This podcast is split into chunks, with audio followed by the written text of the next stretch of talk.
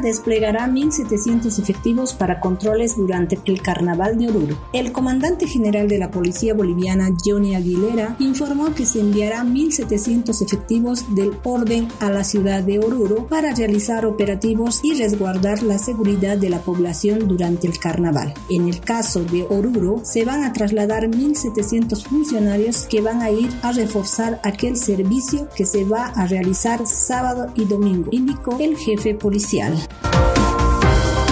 Accidente fatal en la carretera La Paz-Oruro. El director departamental de tránsito, Walter Sosa, informó de una triple colisión en la carretera La Paz-Oruro a la altura de La Huachaca. El saldo es de una persona fallecida y dos heridas. El hecho ocurrió cerca a las 15 horas de este domingo y se presume que uno de los motorizados invadió carril. En las imágenes que circulan en las redes sociales se observa una mujer sin vida al interior de un vehículo de color plomo. Posiblemente sea una invasión de carril u otra cosa. El personal de tránsito ya comenzó con las investigaciones. Los heridos fueron evacuados a centros médicos, argumentó Sosa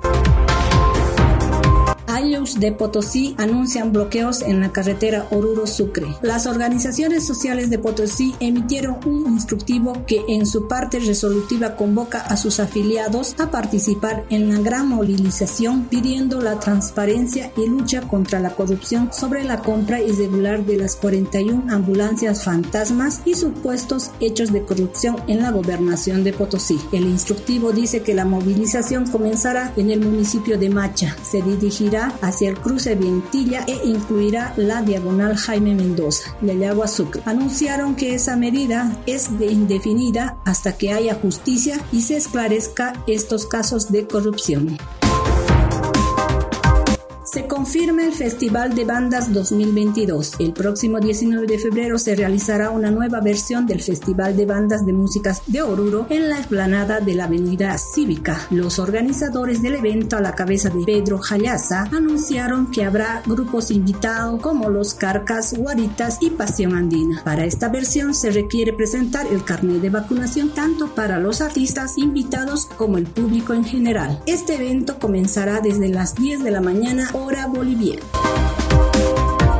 boliviana recorridos rumbo a la entrada de peregrinación del Carnaval de Oruro. Este fin de semana, las calles de Oruro se convirtieron en espacios de demostración folclórica, puesto que distintos conjuntos que bailan en el carnaval salieron a realizar sus denominados últimos ensayos rumbo a la entrada del 26 de febrero.